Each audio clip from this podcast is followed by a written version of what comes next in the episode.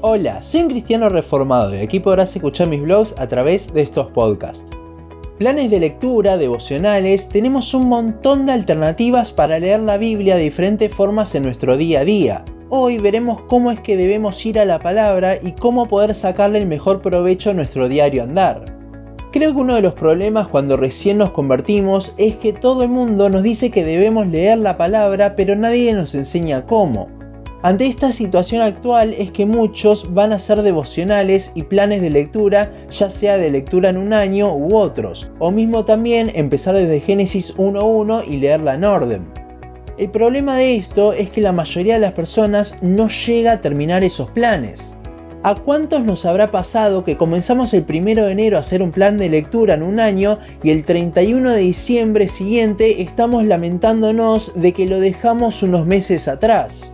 Creo que el principal problema es que para esto muchas veces en nuestro afán por leer la palabra y aprender más de Dios, llegamos a ver inconscientemente a la Biblia como un libro común de aprendizaje, como uno de esos libros que nos daban en la escuela sobre ciencias sociales. Recuerdo un gráfico que vi en una página que decía la cantidad de horas que se tardaba en leer cada libro de la Biblia. Por ejemplo, Salmos decía que se podía leer en 5 horas el Pentateuco en 14 horas, libros cortos como Judas en 4 minutos. Si uno es de leer rápido, quizás pueda llegar a leerlos en esos tiempos, pero ¿es esa la forma de leer la palabra? Cuando uno lee el Salmo 119 y ve lo enamorado que estaba el salmista por la palabra y cuánto meditaba en ella, nos es difícil pensar que el Pentateuco lo leyese en 14 horas. Y es que si vemos en la misma palabra, la Biblia no es solamente un libro que se lee y ya, es algo que se mastica. Con esto se nos viene a la cabeza la ilustración de la palabra que se usa, que es rumiar, sobre cómo la vaca pasa su alimento por los cuatro estómagos que tiene para digerirla bien. Y esa es la intención con la que debemos ir a la palabra. Cuando uno se pone a leer la Biblia, uno debe ir con un corazón humilde a querer aprender más. Y si uno va con un corazón de aprender más, de conocer más del Dios que se revela en ella, uno no va a hacer una lectura superficial, sino que va a indagar un poco más. Ahora, con esto no me refiero a que cada día debemos hacer un estudio teológico exegético de la porción que leamos, pero sí hablo de prestar una atención genuina a cada palabra. Para esto es que debemos tratar de despejar toda distracción posible que pueda haber alrededor. Por eso mismo la Biblia habla de que te encierres en tu cuarto para hacerlo. Mateo 6:6. De hecho, un paréntesis que podemos hacer de este pasaje es cuando muchas veces vemos que personas sacan fotografías haciendo su devocional. Eso es algo totalmente contrario a lo que nos enseña este pasaje. Lo debemos hacer en lo secreto, para no exaltarnos a nosotros mismos o que la persona podamos ver lo bien que estamos en nuestra relación con Dios, sino algo en lo secreto, es algo íntimo. Además, el estar concentrado en subir una historia sobre nuestro devocional nos distrae mismo también de la palabra. Pero bueno, también dentro de este concepto de ir a la Biblia con la intención de aprender más está nuestro corazón.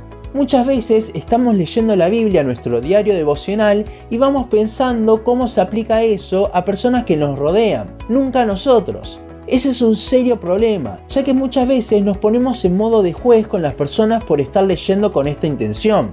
Santiago lo deja bien en claro, la Biblia es como un espejo, un espejo hacia nosotros, no hacia los demás y ese espejo nos deja vernos en comparación con Dios para saber tanto lo mal que estamos como lo hermoso del Salvador que tenemos.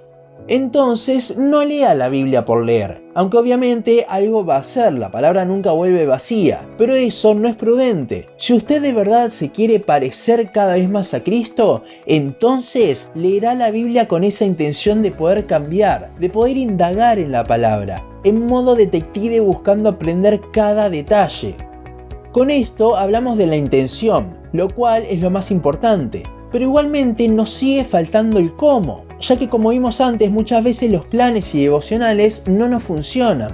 Primero que nada hay que aclarar algo con los devocionales escritos por autores humanos. Si bien suelen haber algunos muy buenos, hay de MacArthur, de Spurgeon, de Paul Tripp, de John Piper, este de hecho lo pueden encontrar gratis en la aplicación de YouVersion, estos devocionales siempre dirigirán su mirada a ciertos aspectos de la palabra. Usted estará muy limitado a lo que el autor le quiera hablar. A su vez, si tiene un error que puede pasar, por más sana doctrina que tengan, siguen siendo humanos, usted estará leyendo ese error sin ningún problema. Estos devocionales no deben reemplazar a la lectura de la Biblia, lectura la cual vimos cómo realmente debemos hacerla, con qué intención. Está muy bueno hacer este tipo de devocionales, no me malentienda, pero siempre acompañados por nuestra lectura propia de la palabra. Para leer de esta forma que decimos, como dije antes, debemos tratar de quitar toda distracción. Por ejemplo, muchos enseñan que el devocional debe ser sí o sí a la mañana. Y si bien la Biblia habla de esto, el salmista también dice que día y noche él meditaba en la palabra. Claramente está bueno poder tener un tiempo a la mañana para enfocar el día en Cristo.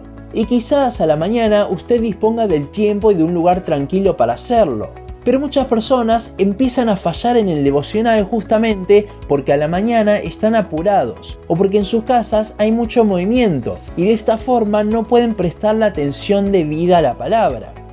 En estos casos lo que está bueno es quizás hacer un devocional corto a la mañana, orar por el día y leer algún devocional de los que dijimos antes y luego entonces en el espacio en el que usted sepa que nada lo va a distraer, ahí sí leer la palabra con su atención debida. Yo, por ejemplo, el único momento en el que me encuentro tranquilo y puedo prestar atención todos los días es cuando ya me voy a acostar. Y de esta forma le puedo sacar mucho más provecho que si lo leyese a la mañana todo dormido. Pero bueno, eso depende de cada uno. Cada uno debe encontrar su mejor tiempo para hacerlo. Otro aspecto importante es el largo de la porción que se lee. Recuerdo a un compañero del Instituto Bíblico que quería leer la Biblia entera en un mes, si mal no recuerdo. Lo que sí recuerdo con exactitud es que debían ser 40 capítulos por día. Ahora, ¿qué tanta atención se puede prestar a cada palabra de 40 capítulos? También pasa con las lecturas de un año. Para algunos es mucho leer 3 o 4 capítulos por día, sobre todo para los que recién se convierten, ya que a partir del segundo capítulo les cuesta prestar atención, le aseguro que le puede sacar mucho más provecho a un solo capítulo bien leído que a cuatro con menos atención. Sé que muchas veces se incita a leer mucho, pero tranquilo, usted pone los límites de acuerdo a lo que usted puede. Lea lo que su mente le permita rumiar durante el día, porque si no pasa que lee muchos capítulos de los cuales a la hora ni se acuerda de qué hablan.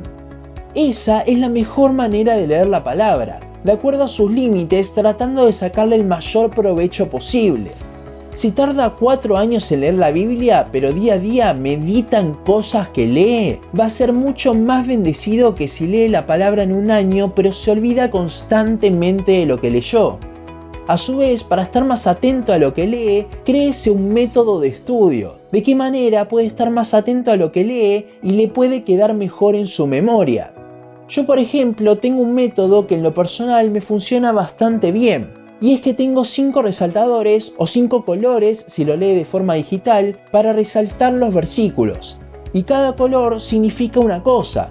Por ejemplo, tengo un color para las cosas referidas a Dios mismo, otro color para las cosas de vida cristiana, otro color para exhortaciones y mandamientos, otro color para promesas y profecías, y otro para cosas que sienta aún más personales. Un versículo se puede marcar de uno o de los cinco colores de acuerdo a su contenido. Pero esto me hace que yo ya pueda ir buscando en la palabra esos datos que me ayuden a conocer más a Cristo y en consecuencia en mi diario andar. Pero bueno, este es mi caso. A usted quizás le funcione otro método, el cual debe encontrar. Busque sus tiempos, su lugar, su propio plan y su forma de estudiar. De esta forma es como le podrá sacar el mejor provecho a la palabra y a su vez crear un mejor hábito, uno mucho más constante de que puede llegar por ahí con algún plan que falla seguido. Hasta aquí nuestro podcast de hoy. Seguinos en Facebook, Instagram, YouTube y Spotify. En todas nos encontrás como un cristiano reformado. También seguinos en uncristianoreformado.blogspot.com para leer el resto de nuestros blogs. Nos vemos en la siguiente ocasión.